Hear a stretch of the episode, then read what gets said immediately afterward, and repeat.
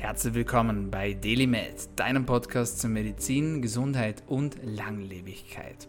In dieser Special Episode erfährst du ein Best-of von den letzten über 200 Podcast-Episoden und wir haben dir das Beste und das Wissenswerteste allerbewährtesten Strategien zusammengefasst, damit du deine Regeneration optimieren kannst. Egal was dein Ziel ist, egal ob du viel Sport machst und dadurch vielleicht dich besser erholen möchtest oder ob du beruflich ein High Performer bist und deshalb auch an deine körperlichen und mentalen Grenzen gelangst, hier auch manchmal vielleicht energielos bist, dich nicht mehr so gut konzentrieren kannst, dir alles irgendwie schwerfällt. Es gibt bewährte Techniken, mit denen du deine Recovery verbessern kannst.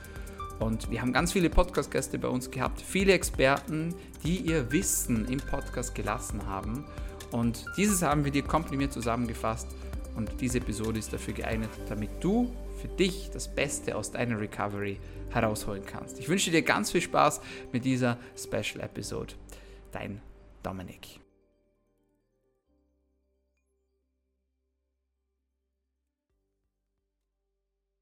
Ich glaube, wir müssen erstmal uns dem Problem wirklich bewusst werden. So. Ja, also, ähm, und das Interessante ist wirklich, ähm, auch viele, viele Kunden von uns sagen, seitdem die zum Beispiel ihre Lichtumgebung wirklich anpassen, zum Beispiel abends nur noch Rotlicht haben oder eine Kerze anhaben, ja, oder so einen Rotlichtfilter auf ihrem Handy, auf ihrem iPhone äh, installieren, dadurch steigt das Bewusstsein wirklich dafür, wie, wie grell künstliches Licht wirklich ist, ja, und wie es sich halt anfühlt. Und ich meine, ähm, das Beispiel am besten, jeder weiß eigentlich, wenn er abends im Bett liegt und viele, bei vielen Leuten ist es halt leider so, okay, liegst abends ne, als Ehepaar im Bett und holst nochmal das iPad raus und guckst auf das iPad und äh, zerschießt dir quasi alles, was du, an, ja, was du hast in dem Bereich. Ja? Und viele Leute haben dann wirklich auch einen schlechten Schlaf. Und das ist auch immer das, was ich bei mir in der Praxis sehe. Ja, ich meine, das, was du vorhin meintest, auch interessant ist, mal Leute aus der Praxis zu haben. Mittlerweile haben wir auch viele Influencer, die halt wirklich ja, sitzen zu Hause, machen ihr Ding und verbreiten auch manchmal wirklich auch richtig gute Informationen. Bei mir in der Praxis ist es halt so, ich sehe halt zwischen 100 und 120 Patienten die Woche wirklich, wo es um muskelskeletäre Probleme geht, aber ich frage natürlich auch, stelle andere Fragen. Ja? Mhm. Wie ist dein Schlaf? Ja, was für Faktoren sind dabei? Und das sind halt so, so Dinge, die, wo mir 80, 90 Prozent der Patienten sagen, ey, mein Schlaf ist nicht gut. Ja, ich mhm. schlafe nicht durch, ich habe Einschlafprobleme. Ja, und ähm, da muss man natürlich dann auch als Behandler, wie komme ich an diese Menschen ran, mhm. überhaupt dieses Bewusstsein dafür zu schaffen. Ja, und, äh, auch die richtigen Fragen zu stellen, oder? Das ist ja genau, auch genau. Kunst, ja. Und das ist, glaube ich, äh, da, da, musst du fast ein Psychologe sein, um, um wirklich Menschen äh, in der Art und Weise dahin zu leiten, zu, zu fragen. Okay, am besten ist es halt natürlich Fragen zu stellen, zu gucken, hey, ähm, du weißt, also du merkst ja selber, wie fühlst du dich an einem Morgen, wenn du wirklich abends mal auf dein iPad guckst und so weiter und so fort. Und viele merken, hey, dann habe ich eine komische Nacht gehabt. Und dieses Bewusstsein ist wichtig. Mhm. Ja, und wenn die Leute dann zum Beispiel äh, morgens noch die Morgensonne sehen, ja, und äh, wirklich anfangen, diese kleine, so kleine Routinen in ihren Alltag einzubringen, sei es morgens aufzustehen, nicht direkt aufs Handy zu gucken, ja, weil das auch nochmal emotional ein sehr wertvoller Prozess ist, diese ersten ein, zwei Stunden am Morgen nicht auf Social Media zu sein, keine E-Mails zu gucken, erstmal rauszugehen für 10 bis 20 Minuten, ja. ohne Brille, ohne Kontaktlinsen in die Sonne zu gehen, ein Glas Wasser mit ein bisschen Meersalz oder Himalaya-Salz, was du ja gut findest, ähm, äh, Spritzer Zitrone. Ja, diese kleinen Gewohnheiten sind häufig die, dass die Leute anfangen, neue Dinge zu machen. Mhm. Ja. Ähm, und es ist auch nicht zu, zu viel, sondern es sind wirklich diese kleinen Dinge, die dann wirklich die Veränderung bringen, wo die Leute merken, ich habe mehr Energie und dann machen sie umso mehr. Also, ja. also mal dieses Bewusstsein zu schaffen, das finde ich auch unglaublich wichtig und das macht ihr auch ganz toll.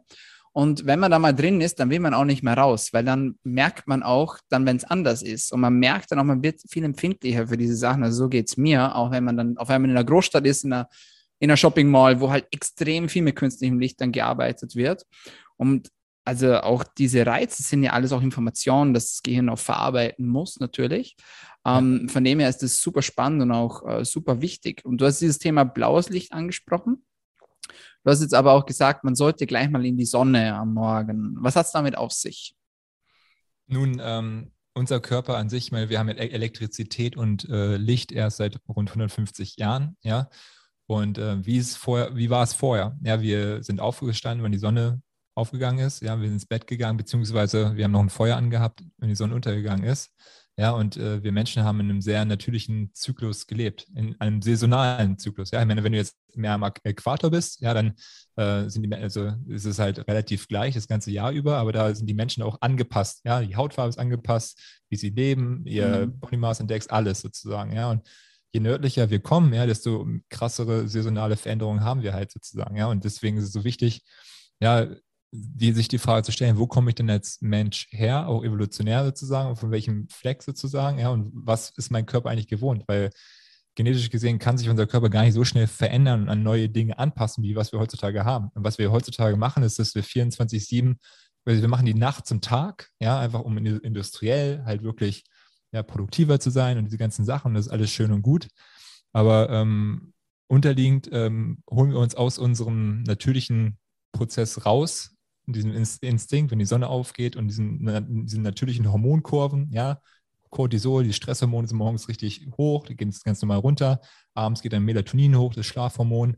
Und das ist halt so wichtig. Und Melatonin, ja, das ist, ich, ich würde fast sagen, wenn jemand fragt, okay, äh, was ist das äh, wichtigste Hormon aus meiner Sichtweise, ist es definitiv äh, Melatonin, weil nachts passiert die Regeneration.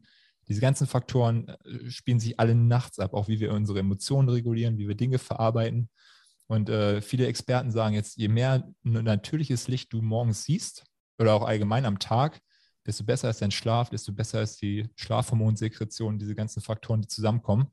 Und äh, ich glaube, das muss man einfach wissen, dass man zum Beispiel auch im natürlichen Sonnenlicht, alle reden ja immer darüber, dass Blaulicht schlecht ist. Blaulicht an sich ist einfach nur Blaulicht. Ja? Äh, Blaulicht im falschen Kontext ist schlecht sozusagen. Ja? Und das ist so wichtig, das zu verstehen. Weil die Morgensonne und auch die Mittagssonne, da hast du immer Blau und Rot zusammen. Und Blau und Rot, äh, die ergänzen, also die balancieren sich aus, weil Rot ist sehr regenerierend, ja, und da kommen wir vielleicht gerne nochmal zu. Ja, und Blau ist sehr, sagen wir, stimulierend, sehr oxidativ auch, ja. Und diese beiden Sachen kommen aber in der Natur nur so zusammen vor. Und wenn du halt ähm, halt nachts einfach extrem grelle LED-Lampe anmachst, hast du da sehr wenig Rotlicht dabei und sehr wenig Nahinfrarot, was auch sehr regenerierend ist und nur dieses Blaulicht. Und das wiederum hat einen negativen Effekt auf unseren ganzen Rhythmus. Ja, also das, äh, genau. Das nächste Supplement, das wir uns anschauen sollten, ist Magnesium. Magnesium ist ein unglaublich wichtiger Stoff, der an über 300 Prozessen in unserem Körper beteiligt ist und er wird sehr, sehr gerne eingesetzt, um den Schlaf zu verbessern. Studien zeigen jedoch, dass dies nur dann möglich ist, wenn man tatsächlich einen Magnesiummangel aufweist. Das heißt, es gibt eigentlich mehr oder weniger keine Daten, die beweisen, dass Magnesium bei einer ausreichenden Versorgung nützlich ist, um die Schlafqualität zu verbessern.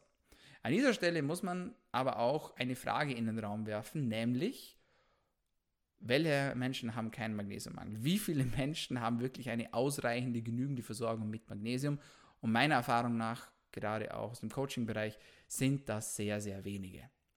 Das bedeutet, wenn man sich Blutbilder ansieht, wenn man Blutbilder auswertet, wenn man viel mit Menschen arbeitet und viele Daten sieht, dann erkennt man, Magnesiummangel ist etwas sehr, sehr Häufiges. Es wird mit unterschiedlichen Zahlen beziffert, je nach Land und Region zwischen 30 und 60 Prozent. In der Praxis sieht man das jedoch sehr, sehr, sehr viel häufiger.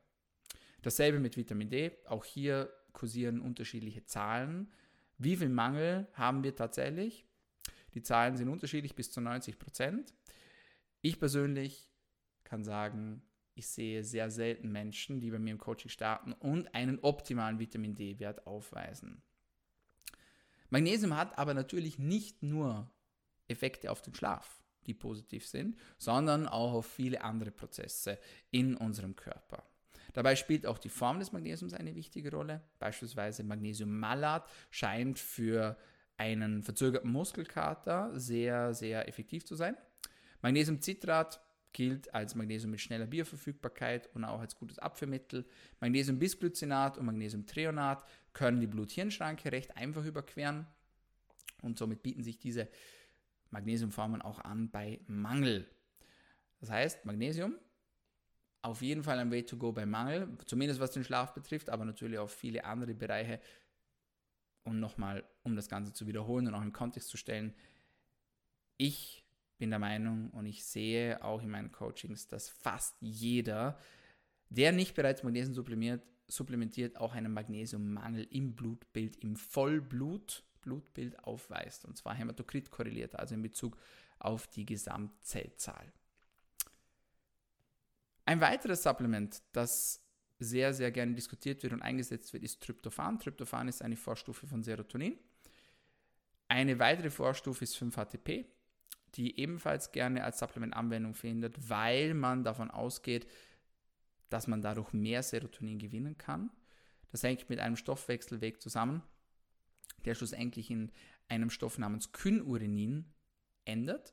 Das bedeutet, bei gewissen entzündlichen Stoffwechsellagen beispielsweise kann Tryptophan nicht in die entsprechende Zielhormonrichtung gelenkt werden, nämlich Richtung Serotonin, sondern es kann passieren, dass dieses über Kynurenin schlussendlich im Urin ausgeschieden wird. Deswegen wird gerne mit 5-HTP gearbeitet, aber hier muss man ganz ehrlich sagen, gibt es eigentlich keine verlässlichen Daten, die schlussendlich zeigen, dass der Schlaf tatsächlich damit positiv beeinflusst werden kann, zumindest nicht signifikant. Ganz im Gegenteil, mittlerweile wird Tryptophan bzw. 5-HTP und andere Serotonin-Vorstufen eher ein bisschen mit Vorsicht betrachtet, da es die Absorption des natürlichen Botenstoff Serotonin verändern kann. Und das könnte unangenehme Effekte haben, nicht nur auf den Schlaf. Deswegen ist Tryptophan bzw. 5-HTP aktuell nicht als Way to Go empfohlen, wenn es um die Supplementierung bei Schlafproblemen geht.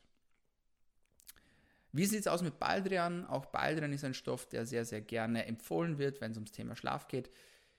Es gibt eigentlich keine Evidenz dafür, dass Baldrian tatsächlich den Schlaf verbessert. Es macht den Schlaf nicht schlechter, aber es scheint ihn auch nicht wirklich maßgeblich zu verbessern.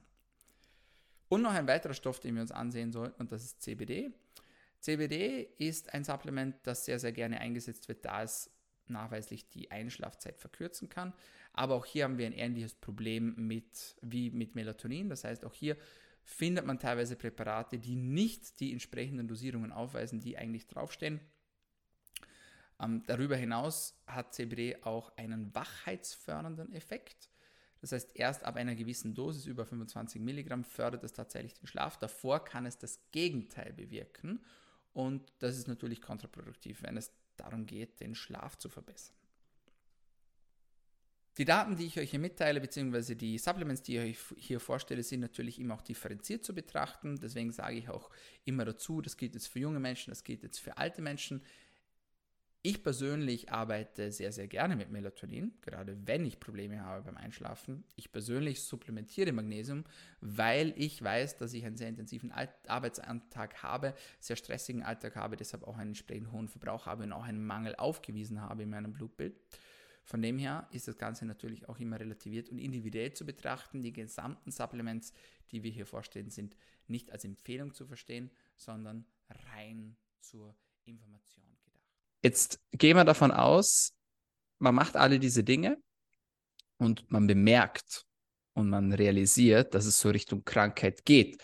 Vielleicht noch ohne, dass man sich wirklich krank fühlt, so wie es das bei dir der Fall war. Was kann man tun, um diese Krankheit vielleicht noch vorab abzuwehren? Ähm, sehr spannende Frage.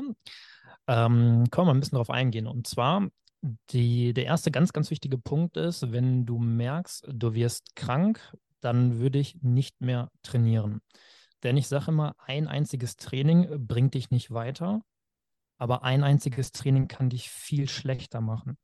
Und wenn du mm. schon merkst, du wirst krank und trainierst dann noch, denn Training ist immer ein bestimmter Stress für den Körper, dann kann es sein, dass genau dieses Training dich nicht nach vorne bringt, sondern wirklich diese Krankheit, die vielleicht gerade kommt, wo man nicht weiß, okay, bricht die jetzt aus, bricht die nicht aus, genau dann ausbricht, weil vielleicht der Stressor Training zu groß war.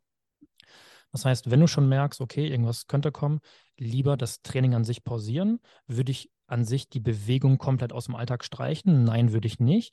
Bewegung an sich kann trotzdem helfen, gerade sowas wie äh, Bewegung an der frischen Luft. Eines der besten präventiven Maßnahmen, die man machen kann, wenn man A, krank wird oder wenn man das Gefühl hat, krank zu werden. Das heißt, frische Luft schnappen, Bewegung, super. Intensives Training würde ich persönlich eher meiden. Mm, das ist Step 1. Step 2 würde ich auf jeden Fall Punkt Stressmanagement. Das heißt, gerade wenn man das Gefühl hat, okay, hm, ist was im Kommen, und man hat gerade vielleicht eine stressige Phase auch, weil das so meistens immer so ein bisschen einhergeht, würde ich versuchen, das Stressmanagement so gut wie es geht zu optimieren, Dinge im Alltag versuchen, gerade die, die vielleicht Stress machen, zu reduzieren und andere Dinge, wo du merkst, okay, das tut mir gerade gut, wie vielleicht zum Beispiel eine Meditation, mehr Zeit für dich, mal vielleicht ein Buch lesen am Abend. Das heißt, diese ganzen Stressoren, die du sonst vielleicht hast, zu reduzieren und andere Dinge in den Alltag einzubauen. Und der dritte ganz wichtige Punkt, und ich glaube, das ist somit der aller, allerwichtigste, ich sage immer, das beste Supplement gegen Krankheit oder auch gerade wenn was im Kommen ist, ist Schlaf. Das heißt, gerade wenn du merkst, okay, da ist irgendwas, achte dann ganz, ganz bewusst auf deinen Schlaf. Und damit meine ich nicht irgendwie abends Bett legen, irgendwie versuchen zu schlafen, sondern versuch mal, und dafür ist zum Beispiel auch so ein Tracker wie das WUP essentiell, weil man damit ganz, ganz viele Sachen sehen kann, mal auf deine Schlafqualität zu achten. Denn es ist ja nicht die Quantität, das heißt die Dauer eines Schlafs wichtig, sondern vor allen Dingen die Qualität. Und das sind zum Beispiel so Sachen, wo du versuchen solltest, das äh, Augenmerk drauf zu legen, wenn du merkst, okay, es kommt was. Der vierte wichtige Punkt, das würde ich aber immer so am Ende sagen, man kann sehr, sehr gut mit Nahrungsergänzungsmitteln ähm, das Ganze kombinieren bzw. unterstützen. Und da sind so zwei, drei Sachen, die ich persönlich dann auch immer nehme, wie zum Beispiel Vitamin C, Omega-3 und auch Zink. Alles drei sehr, sehr geniale Sachen. Zink zum Beispiel nachweislich, dass es die Erkältungszeit um 50 Prozent reduzieren kann. Da nehme ich beispielsweise, ich kann ja mal von meiner persönlichen Dosierung einfach mal erzählen. Bei Zink nehme ich so ungefähr 50 Milligramm, wenn es so rein präventiv ist. Wenn es sehr akut ist, gehe ich bis zu 100 Milligramm hoch. Hier würde ich aber immer empfehlen, wenn man das Ganze macht, nicht nüchtern zu nehmen, weil Zink so ein bisschen Magenschleimhaut reizend wirken kann. Bei Vitamin C präventiv dann ein Gramm. Wenn es sehr akut wird, kann man so bis zu 5, 6, 7 Gramm hochgehen. Und bei Omega-3 ist es so ungefähr so drei Gramm, die ich nehme. Auch hier, wenn es sehr, sehr akut ist, gehe ich auch mal gern hoch auf vier, fünf Gramm.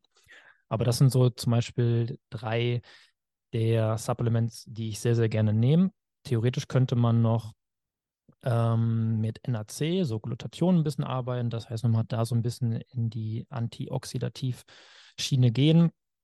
Aber wie gesagt, das sind so die drei, vier Supplemente, die ich nehmen würde, um so ein bisschen präventiv gegenzuarbeiten, wenn man merkt, okay, es kommt irgendwas. Hm, sehr, sehr cool. Da möchte ich kurz einhaken bei ein paar Punkten. Du hast gesagt, erster Punkt so Training nein, aber Bewegung ja. Spazieren gehen, habe ich das richtig verstanden? Wenn ja, wie lange? Kannst du da ein bisschen genau darauf eingehen? Eher langsamer spazieren, so mittelschnelles Spazieren oder doch schon, dass man doch äh, einen ordentlichen, sage ich jetzt mal, ein bisschen Geschwindigkeit drauf bekommt? Äh, oder wie, wie gehst du damit um? Das ist mal so ein bisschen individuell. Ich würde das Ganze, man kann das an so zwei Dingen messbar machen. A, man könnte theoretisch mit einem Pulsmessgerät das Ganze tracken. Das heißt, sowas wie eine Leitlinie ist, dass man bei einem Spaziergang nicht über einen Puls von 100 gehen sollte. Wenn man jetzt beispielsweise keine Watch hat oder keine Fitbit oder generell keine Puls, kein, kein Pulsmessgerät, dann würde ich das immer so ein bisschen individuell gestalten. Grundsätzlich würde ich immer so eine mittlere bis eher niedrigere Intensität wählen ähm, weil auch hier, es kommt immer so ein bisschen auf die Krankheit oder generell auf das an, was eventuell gerade im Kommen ist. Wenn es so ein leichter Schnupfen oder sowas ist, dann ist es gar nicht so schlimm. Dann könnte man theoretisch auch ein bisschen intensiver den Spaziergang gestalten. Grundsätzlich würde ich aber gerade in der Phase, wo man merkt, okay, es kommt was, immer einen Gang zurückschalten. Das heißt, wenn dein Spaziergang sonst eher so mittlere bis in, äh, intensiv, äh, intensivere Stufe ist, würde ich das Ganze eine Stufe zurück machen und eher so in so eine mittlere bis niedrige Intensität gehen. Okay, ja, macht absolut Sinn. Sehr, sehr genial. Was hältst du von Mobility? Oder so, ich sage jetzt mal, einfache Übungen, äh, die jetzt ohne großen Kraftaufwand einhergehen, wenn man gerade krank wird. Gut oder eher sein lassen? Ich würde mal sagen, wenn es einer Person damit besser geht und das der Person an sich hilft, dann kann man das super gut einbauen. Ähm, gerade so leichte Aktivitäts-, Mobilitäts- oder Beweglichkeitsübungen einbauen, sowas wie 10, 15 Minuten morgens, vielleicht auch abends.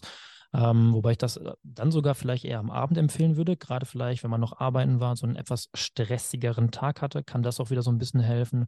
Um in Anführungsstrichen so ein bisschen das Stresslevel zu senken und so ein bisschen vom Mindset her auch in die Bewegung zu gehen, ohne dass es aber körperlich anstrengend ist, man trotzdem aber dem Körper was Gutes tut, indem man sich halt sehr, ich sag mal immer, aktiv bewegt. Also ja, sofern die Erkältung oder generell die Krankheit noch nicht so stark ausgeschritten ist, dass man vom ähm, vom Körper her gezwungen wird, ins Bett zu gehen, dann würde ich sowas auch immer empfehlen. Das ist eine sehr, sehr gute Maßnahme. Mhm, sehr cool. Beim Spaziergang dasselbe, also auch eher am Abend?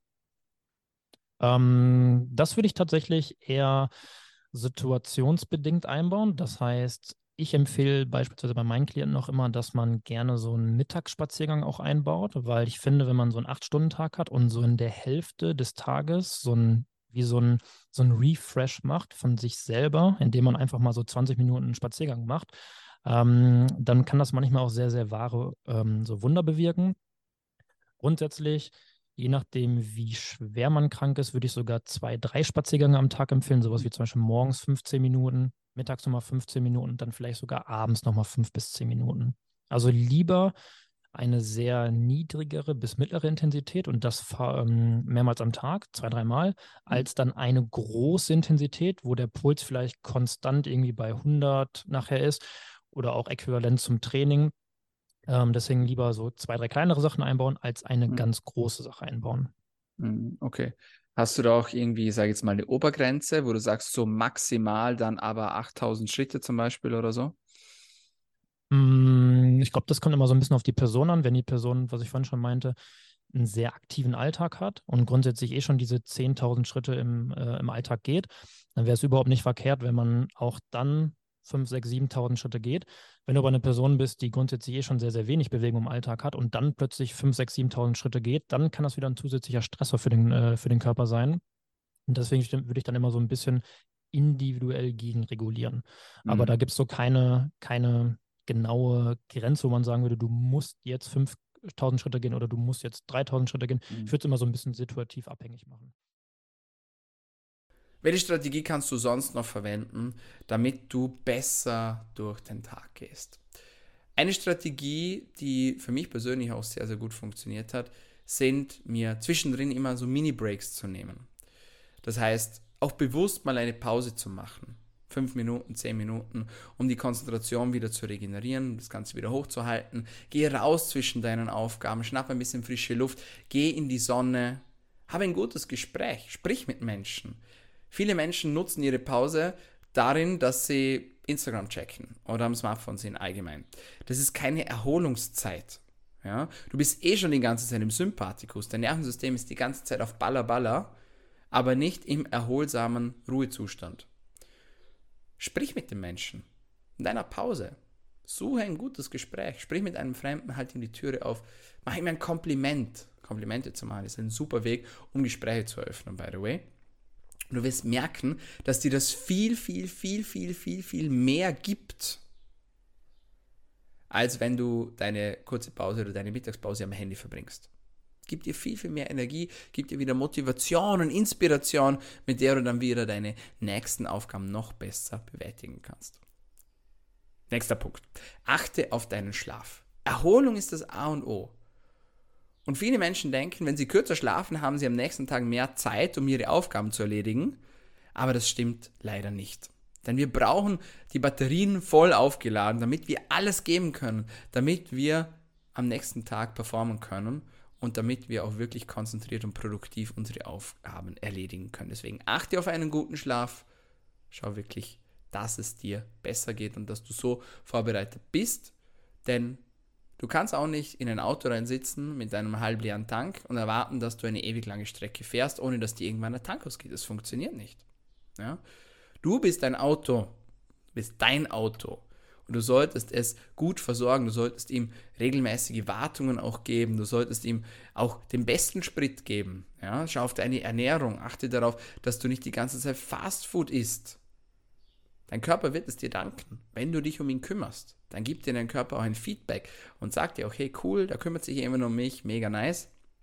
Als wenn du nur Bullshit in dich reinbiegst. Das funktioniert auf Dauer nicht. Das ist keine langfristige, nachhaltige Möglichkeit, um seine Gesundheit zu optimieren. Es braucht einen Invest dafür. Und das ist eben Zeit und natürlich auch Geld in Form von Supplements oder Ernährung, was auch immer, wenn du deinen Schlaf optimierst und so weiter und so fort. Heute geht es äh, vor allem ums Thema Atmen. Und ich würde sagen, starten wir einfach mal mit den Basics. Äh, du hast ja auf deiner Homepage auch viele Atemtechniken mit drauf, die man auch selber gleich umsetzen kann und sprichst auch über Bauchatmung und Brustatmung. Was ist denn der Unterschied, beziehungsweise wie kann man sich das Ganze vorstellen? Warum sollte man denn in den Bauch atmen oder auch nicht? Ja, also vielleicht, ähm, um die Leute nochmal abzuholen, Bauchatmung heißt es deshalb, weil man eben sieht, dass der Bauch sich hebt und senkt, die Brust aber ganz ruhig bleibt. Aber an sich, worum es eigentlich bei uns primär geht, geht es darum, unser Zwerchfell zu aktivieren. Also an sich ist es eigentlich eine Zwerchfellatmung, in die wir eigentlich reinkommen wollen. Und man kann es eigentlich mit unserem Nervensystem so ein bisschen verknüpfen, wenn wir sagen, wir atmen eigentlich nur durch den Bauch, das heißt, unser Bauch hebt und senkt sich, sind wir eher in einem deaktivierenden Zustand, beziehungsweise in eigentlich einem Normalzustand. Das ist eigentlich die natürliche Atmung, die wir haben.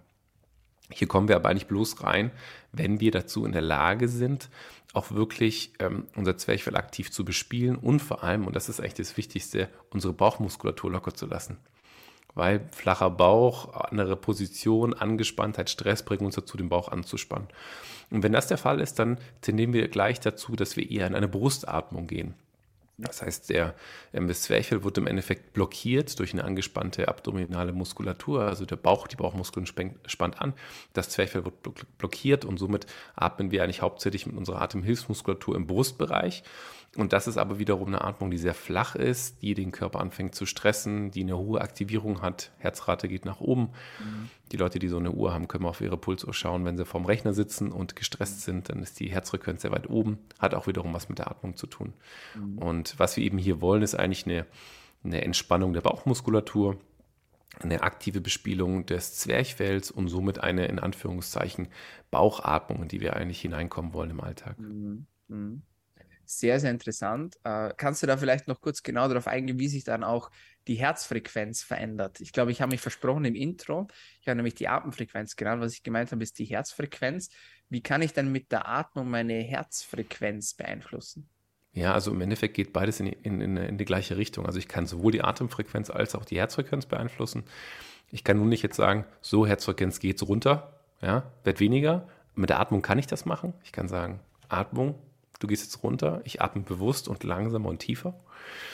Und wenn ich jetzt bei einer ähm, tiefen Atmung bin, die aber nur in den Bauchbereich reingeht, also es ist immer so schwierig, ein bisschen zu erklären, tiefe versus volle Atemzüge, also ich kann einen vollen Atemzug nehmen, die ganze Lunge befüllen, aber ich kann auch im Endeffekt auch nur tief in bestimmte Bereiche einatmen. Und wenn ich jetzt einfach mal sage, ähm, ich arbeite nur mit dem unteren Teil meiner Lunge und versuche im Endeffekt aktiv mein Zwerchfell zu bespielen, und wenn ich diesen Bereich aktiviert habe, die Brust aber ruhig bleibt und ich hier langsam und tief atme und somit auch wiederum die Atemfrequenz verringere, dann verringere ich aktiv auch wiederum meine Herzfrequenz. Mhm. Und so geht auch der Puls runter. Mhm. Ja, sehr, sehr spannend. Dann gibt es noch so ein anderes Kontra, nämlich nicht nur äh, Brustatmung, Bauchatmung, sondern auch Nasenatmung und Mundatmung. Mhm. Darüber werden ganze Bücher geschrieben. Äh, gib uns vielleicht so ein paar wichtige Facts. Warum ist denn dieses Thema Nasenatmung so unglaublich wichtig? Was kann man sich denn alles, ich möchte jetzt nicht sagen kaputt machen, aber verschlechtern, wenn man durch seinen Mund atmet? Hm, also die, die erste Frage ist erstmal, ist es langfristig oder kurzfristig? Ja, jetzt rollen wir es erstmal von der langfristigen Seite aus auf.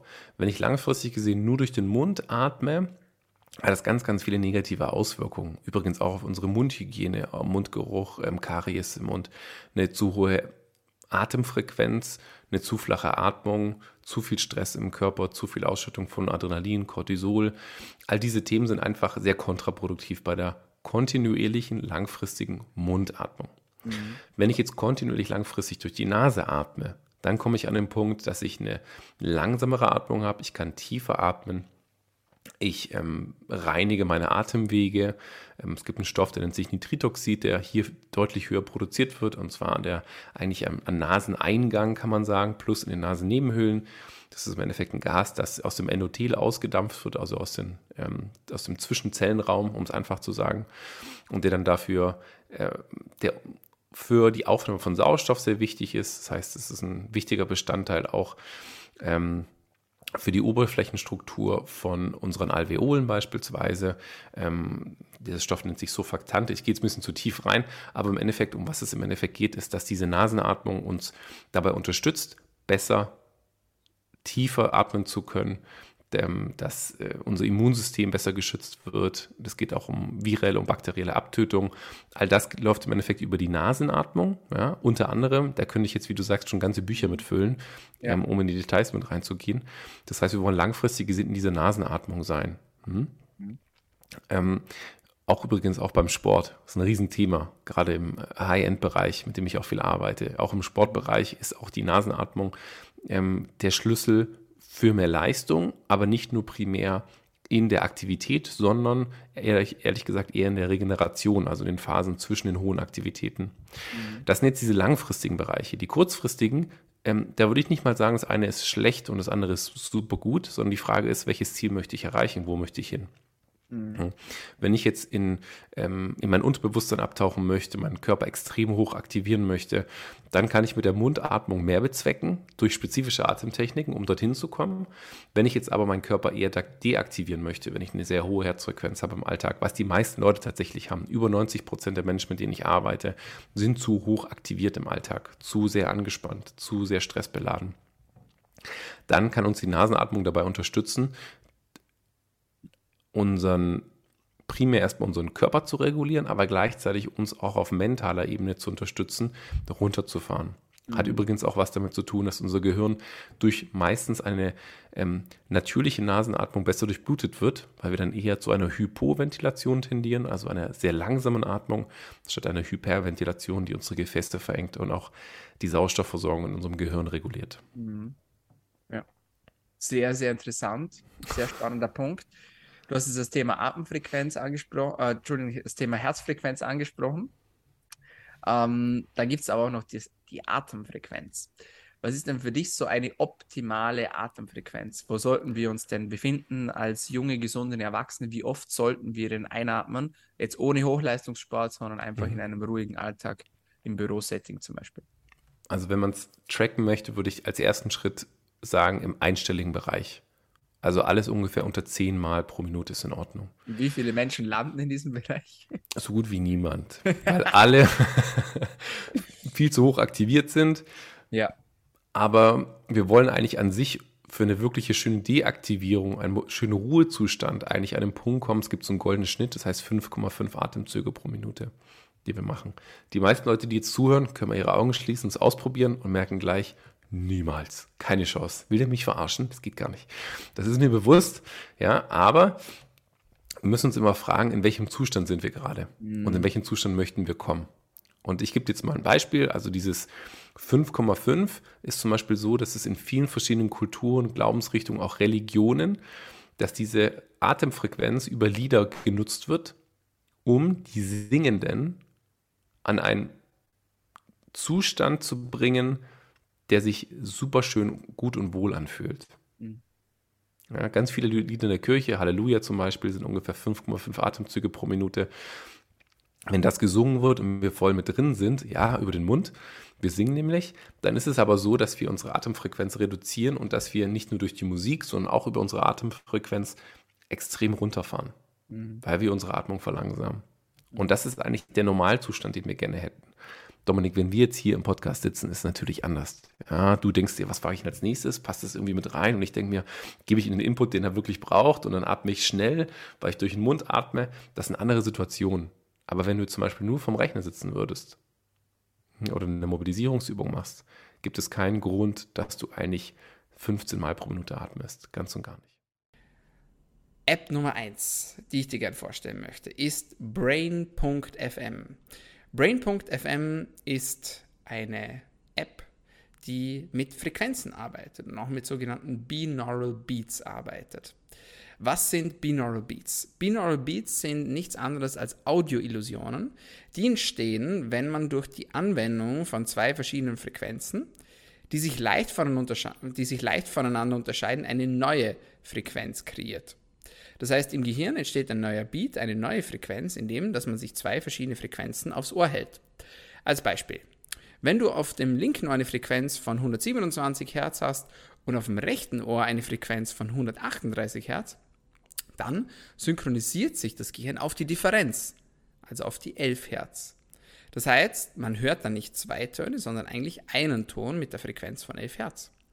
Wichtig, damit das funktioniert, ist, dass die Töne eine Frequenz von unter 1000 Hertz aufweisen und die Differenz darf maximal 30 Hertz betragen.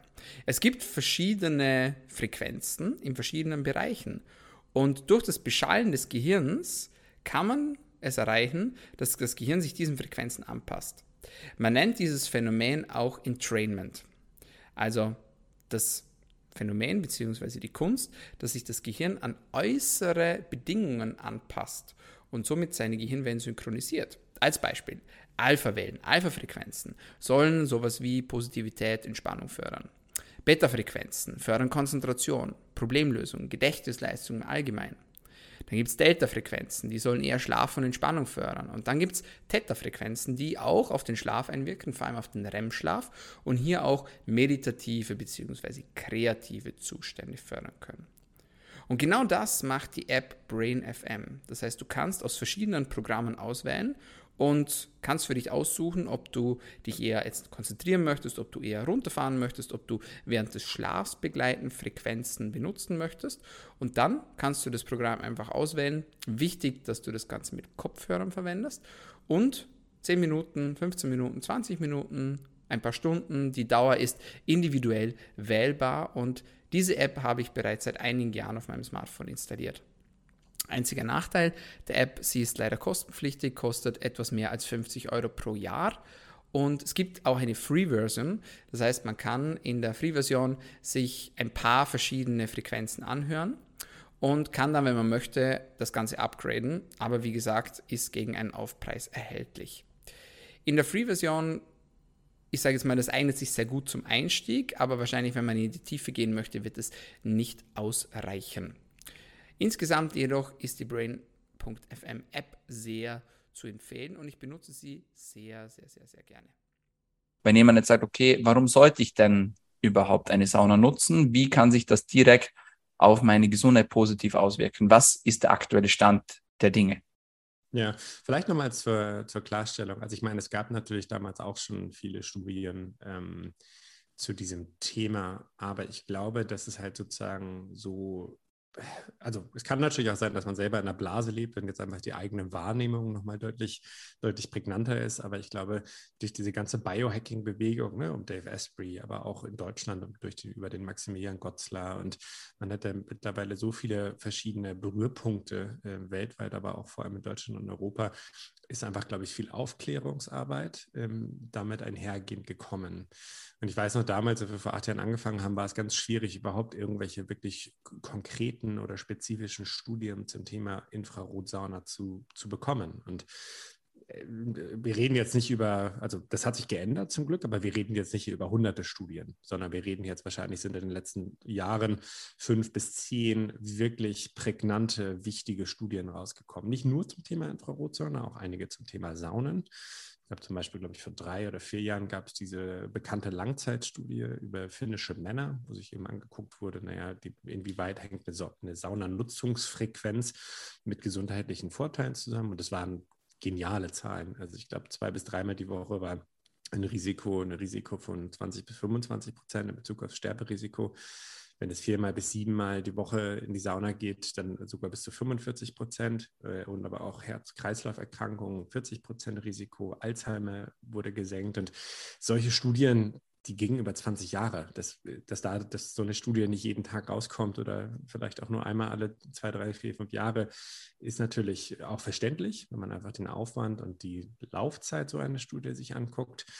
Ähm, aber seitdem ist eigentlich viel passiert. Es wird gerade aktiv daran geforscht, dass man eben guckt, ob man mit einer Infrarotsauna, ähm, äh, also den hormetischen Stress, also wirklich den Stress dem Körper zuführt äh, und dafür letztendlich eine Form von sanfter Hyperthermie erzeugen kann. Also Hyperthermie heißt wirklich ein künstliches Fieber. Wir erhöhen die Körpertemperatur äh, um ein Grad bis eineinhalb Grad oder teilweise noch höher. Sozusagen wirklich auch im medizinischen Bereich äh, eine anerkannte Krebstherapie. Ähm, kann du dich kannst du sicherlich auch noch mal mehr zu sagen, aber die Idee ist eben, dass man seinen Körper so weit erwärmt, bis es eben ungemütlich wird, also bis der Körper wirklich auch gechallenged ist. Es macht keinen Spaß tendenziell.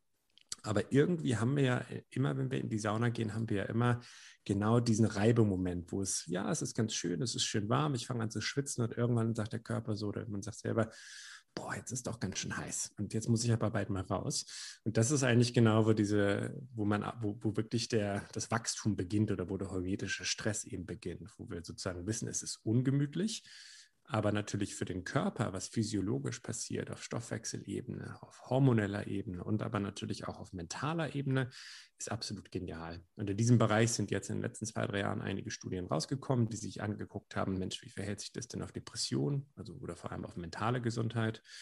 Äh, es gibt erste Studien im Bereich Alzheimer. Inwieweit kann sozusagen eine regelmäßige Erwärmung oder Überhitzung des Körpers eigentlich auch Effekte präventiv gesehen äh, in Bezug auf Alzheimer haben? Es gibt viel im Entgiftungsbereich, was rausgekommen ist, also wo man sozusagen wirklich nachweisen kann, dass über den Schweiß effektiv entgiftet wird, teilweise sogar effektiver als über die inneren Verdauungsorgane, die wir ja haben und die tendenziell auch gut funktionieren. Und das macht wirklich Mut. Und ich glaube, in den nächsten drei, vier, fünf, sechs, vielleicht sogar zehn Jahren werden wir noch viel, viel mehr sehen. Ich glaube, man sagt immer so schön, wie wir wissen, wissen wir nichts. Und ich glaube, das trifft auf dieses Feld oder auf das Biohacking-Feld eben sehr, sehr gut zu, weil ich glaube, je mehr erforscht wird, desto mehr merkt man eigentlich, wir verstehen noch gar nicht alle Zusammenhänge. Wir wissen, es ist gut, wir wissen, es tut uns gut, ähm, aber genau verstehen tun wir es noch nicht. Und ich glaube, deshalb ist es eine sehr spannende Zeit gerade, nicht nur was Saunen angeht, auch was andere Themen angeht, weil eigentlich immer mehr publik gemacht wird und wir trotzdem eigentlich immer größere Fragezeichen im Gesicht haben. Mhm. Ja. Ja, das ist schon etwas ganz Spannendes, vor allem auch, weil das Ganze so schnelllebig ist. Also ich bin ja da auch offen dafür, dass man sagt, okay, vor drei Jahren dachten wir das, jetzt müssen wir halt sagen, okay, das hat gar nicht gestimmt, sondern es war halt einfach auch anders. Also in diesem Keto-Bereich kommen ja gerade auch wieder ganz neue Erkenntnisse auch raus, dass das gar nicht so eigentlich funktioniert, wie man immer dachte. Und das ist auch voll okay, finde ich.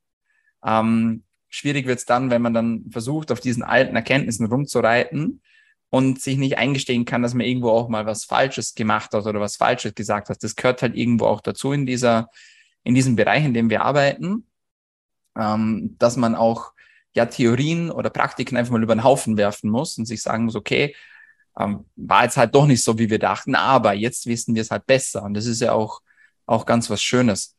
Ähm, Sauna, richtig coole Sache. Bin ja auch selbst ein großer Sauna-Fan. Ähm, Gott sei Dank äh, lebe ich in einem Land, wo auch die Saunakultur gefeiert wird. Ähm, bin ich auch sehr dankbar dafür. Wenn wir jetzt in das Thema Infrarot eintauchen, gibt es dann nochmal so spezielle positive Effekte, wo du sagen würdest, hey, gerade zu dieses Thema Entgiftung zum Beispiel oder so, ähm, für jemanden, der sagt, okay, ich will mir eine Sauna kaufen, warum sollte ich mir denn jetzt eine Infrarotsauna kaufen und nicht einfach eine normale Sauna, was das auch immer dann bedeutet für jemanden, was, also normale Sauna gibt ja ganz viele verschiedene, aber was ist so der Grund oder der, die ausschlaggebenden Benefits? Was macht die Rotlichtsauna oder die Infrarotsauna, Verzeihung, so besonders? Ja, also ich glaube, es ist gar nicht so eine Entweder-Oder-Debatte, sondern ich glaube, es sind beide haben einen absoluten Stellenwert und ich liebe selber auch die traditionelle Sauna, ähm, weil sie halt einfach wirklich weil es mehr so ein Gesundheitsritual ist mit einem Aufguss, einer kalten Dusche. Und ich würde die Frage wahrscheinlich so beantworten, dass es halt zwei wesentliche Rubriken gibt, äh, die einem dabei helfen können, glaube ich, eine Entscheidung zu treffen. Das erste ist eben, dass eine Infrarotsauna den Vorteil hat, dass sie eine deutlich kürzere Aufwärmzeit hat und deutlich weniger Leistung verbraucht. Ähm, also wir haben, wir haben halt wirklich eine, eine Sauna, kleine Kabine, gibt es ein Quadratmeter bis hin zu, ich sag mal, drei Quadratmeter ungefähr. Passt, passt eine normale Haushaltssteckdose. Ich kann sie wirklich auf- und abbauen. Ich habe keine Feuchtigkeit. Ich habe maximal 20, 25 Minuten Vorwärmzeit. Ähm, und dann kann ich bis zu 45 oder sogar 50 Minuten tendenziell in dieser Sauna bleiben. Eine klassische Sauna ist ja eher so, naja, ich muss meistens eine halbe Stunde oder Stunde vorwärmen, habe Feuchtigkeit, habe Starkstromanschlüsse und dann mache ich eben zwei bis drei Saunagänge. Das heißt, es ist von der, vom ganzen Aufwand her, ist es, ich würde sagen, etwas aufwendiger, einfach weil wir genau diese zeitliche Komponente haben, die nicht zu unterschätzen ist im Alltag. Mhm. Gerade wenn man noch nebenbei Sport machen möchte, man hat Kinder, man möchte Freunde sehen und, und, und. Ähm, und da ist die Infrarotsonne eigentlich sehr angenehm, ne? weil ich komme wirklich nach Hause. Ich kann sie tendenziell auch schon so einstellen, dass ich, wenn ich nach Hause komme, dass sie 20 Minuten aufgewärmt ist. Dann gehe ich rein, 30 bis 45 Minuten. Ähm, der zweite Vorteil ist, äh, dass ich eben deutlich länger in dieser Sauna bleiben kann. Ich glaube, ähm, jeder kennt es, dass so eine klassische Sauna ist ja so zwischen 60 und 110 Grad. Da mache ich, wenn ich gut bin, wahrscheinlich 15 bis 20 Minuten Sitzung, mache das vielleicht ein bis zwei oder auch im Extremfall dreimal. Und danach bin ich aber echt platt, weil das halt wirklich hohe, das sind hohe Temperaturbereiche. Ähm, man muss dazu auch sagen, dass nicht jeder mit diesen hohen Temperaturen umgehen kann. Also gerade mit steigendem Alter ist es eben so, dass für einige Leute das zu viel ist, dass man sozusagen gleich das Schwindelgefühl bekommt. Das ist einfach wie auch eine kalte Dusche zu extrem sein kann vom Stress, kann eine Sauna eben auch zu extrem sein, zu heiß für mich sein, dass mein Körper dann nicht damit umgeht. Und das haben wir bei einer Infrarotsauna nicht. Wir haben niedrigere Temperaturbereiche, 40 bis 60 Grad, aber es geht auch nicht um die Lufttemperatur, sondern das ist nochmal ein ganz wichtiger Faktor. In der Infrarotsauna ist es so, dass wir diese Infrarotheizkörper haben. Und Infrarot ist, glaube ich, 40 Prozent des Sonnenlichts besteht aus Infrarot. Es ist nichts Künstliches, es ist nicht wie UV-Strahlung, nicht wie UV-Strahlung, die zwar auch natürlich ist, aber äh, schädlichere Effekte hat. Es ist nicht wie eine Mikrowellenstrahlung, sondern es ist wirklich was, was man auch in der Natur tagtäglich vorfindet, was eben dem Sonnenlicht vor allem auf die Wärme verleiht. Und das haben wir in dieser Kabine und dadurch erwärmt sich mit der Zeit langsam unser Körper. Das heißt, unsere Haut letztendlich nimmt die, diese Wärme auf, wird dort verstoffwechselt, wodurch sich dann mit der Zeit eben unsere Körpertemperatur erhöht. Und weil wir tendenziell deutlich länger in dieser Infrarotkabine bleiben können, also sogar bis zu 45 oder 50 Minuten, wenn es eine gute Kabine ist, kann sich eben auch die Körpertemperatur nochmal stärker erhöhen als tendenziell in der normalen Sauna. Dann haben wir wieder diesen leichten künstlichen Fiebereffekt. Da wissen wir eben zum Beispiel, dass im Durchschnitt äh, in einer 40-minütigen Sitzung die Körpertemperatur auf bis 38,5 Grad hochgehen kann. Das ist wirklich eine Körpertemperatur um anderthalb Grad, um 1,6 Grad. Und das ist schon ordentlich. Also das ist nicht zu unterschätzen. Und letztendlich, wenn man zu Hause im Bett liegt und man hat ein Fieber, man misst 38,5, da denkt man, okay, ich habe Fieber und ich glaube, ich muss mich mal wirklich schonen, weil mein Körper kämpft gerade gegen ein Virus oder gegen Bakterien, ähm, gegen Bakterien an. Und das können wir eben mit einer Infrarotsonne, auch in der Sauna, künstlich trainieren und können eigentlich unser Immunsystem, unser Herz-Kreislauf-System, unseren Stoffwechsel dahingehend konditionieren, diesen hormetischen Stress zu leben und da quasi auch so ein bisschen außerhalb der Komfortzone zu sein, obwohl mhm. wir eigentlich in der Sauna sitzen und entspannen. Mhm. Und das ist, glaube ich, nochmal so von der, von der Wirkweise her besonders. Und Gesundheit, aus gesundheitlicher Vorteilssicht haben die beiden recht viele Parallelen, so klassische Sauna und Infrarotsauna. Tendenziell ist es da auch so, weil man etwas länger in dieser Infrarotsauna bleibt, gibt es Theorien, dass man mehr schwitzt. Und wenn man sozusagen nun weiß, dass über, die, über den Schweiß eben auch ähm, die Entgiftung vorangetrieben wird, gibt es auch da eben einige Beispiele, die zeigen, dass man über eine Infrarotsonde sehr effektiv entgiftet. Das ist ein Thema, was aktiv noch erforscht wird. Es gibt in Amerika viele, ähm, viele Berufsfeuerwehren, die Infrarotsonnen haben, weil man dort eben gemerkt hat, dass aufgrund der erhöhten toxischen Belastung, aufgrund von Feinstaub, aufgrund von Ver Verbrennungsgasen die Krebszahlen nach oben gegangen sind. Da hat man eben angefangen, in diese Zentren Infrarotsonnen einzubauen, dass die Leute sich sozusagen entschlacken können oder entgiften können. Es gibt aber auch da noch viel komplexere Gesundheitsprotokolle, wo man über die Verwendung von Nahrungsergänzungsmitteln, zum Beispiel Niacin oder eben auch gewisse Zeolite, also Binder, ähm, wirklich die Entgiftung professionell vorantreiben kann. Ähm, aber inwieweit jetzt eine Infrarotsauna prozentual unbedingt besser entgiftet als eine Sauna, gibt es zumindest nach meinem Kenntnisstand keine Studien drüber, sondern Fakt ist, über den Schweiß wird entgiftet, unter anderem eben auch über die inneren Verdauungsorgane.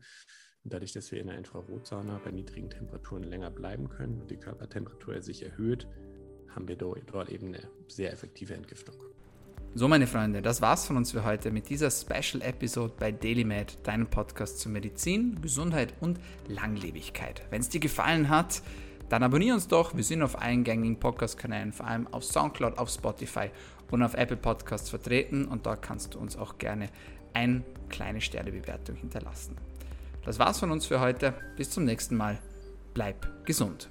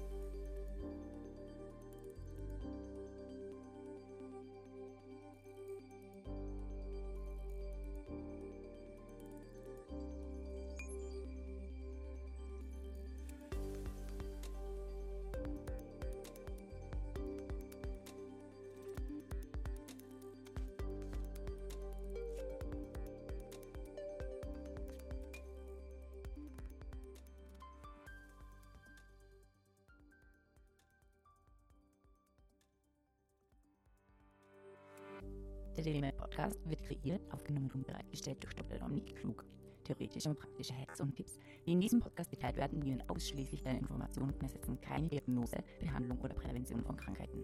Bevor du Produkte konsumierst oder Biohacks umsetzt, die in diesem Podcast erwähnt werden, konsultiere deinen Gesundheitsexperten oder eine medizinische Fachkraft. Vor der Einnahme von Produkten lies stets die Packungsbeilage, um etwaige Gegenanzeigen auszuschließen, um potenzielle Nebenwirkungen zu vermeiden. Wenn du vermutest, dass du ein gesundheitliches Problem oder medizinische Fragen hast, konsultiere eine medizinische. Dr. Dominik Klug übernimmt keine Haftung für etwaige negative Folgen, die aus der Anwendung der im Podcast genannten Inhalte resultieren. Meinungen und Statements von geladenen Gästen sind ihre eigenen und werden nicht zwingend von Dr. Dominik Klug befürwortet. Geladene Gäste im Podcast haben eventuell direktes oder indirektes Interesse am Verkauf von den Podcast genannten Produkten oder Dienstleistungen. Die Glaubwürdigkeit oder Qualifizierung der geladenen Gäste wird durch den Podcast weder repräsentiert noch gewährleistet. Dieser Podcast gehört Daily Med.